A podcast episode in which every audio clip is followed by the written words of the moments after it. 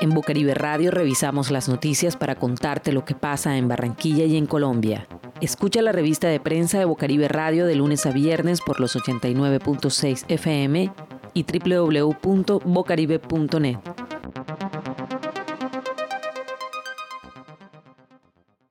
Este año la celebración del Halloween también tendrá sus cambios por cuenta de la pandemia por COVID-19.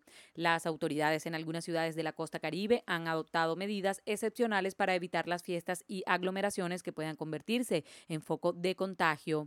Para el caso de Barranquilla será un voto de confianza a la sensatez de los ciudadanos y se les invita a quedarse en casa y a compartir en familia para evitar la propagación del virus. El alcalde Jaime Pumarejo dijo que no se decretará toque de queda ni ley seca, pero continuarán rigiendo las medidas establecidas con la reapertura económica, es decir, no más de 50 personas en reuniones, prohibición de fiestas en casas y obligatorio cumplimiento de las medidas sanitarias. Igualmente anunció que a través de las patrullas COVID se intensificarán los operativos de control en las diferentes localidades para evitar las aglomeraciones, fiestas o reuniones. Esta noticia fue tomada del periódico El Heraldo el 29 de octubre del 2020.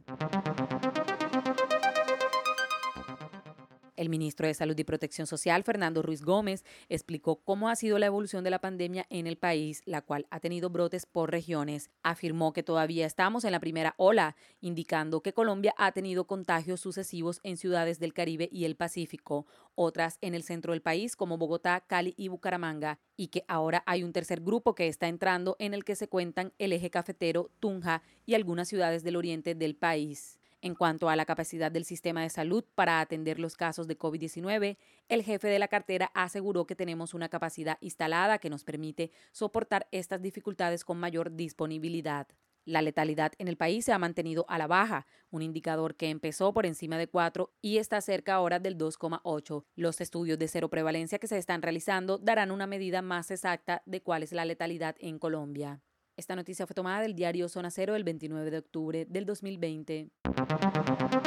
En Bucaribe Radio revisamos las noticias para contarte lo que pasa en Barranquilla y en Colombia.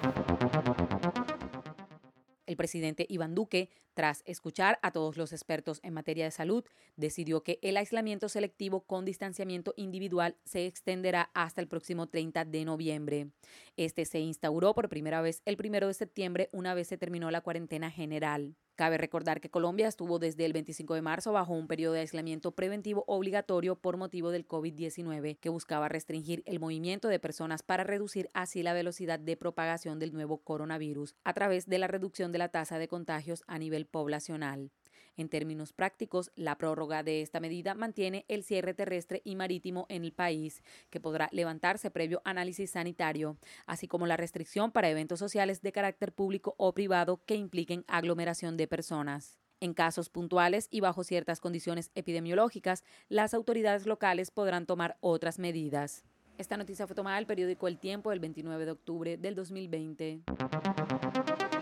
Escucha la revista de prensa de Bocaribe Radio de lunes a viernes por los 89.6 FM y www.bocaribe.net. También puedes encontrar este contenido en SoundCloud.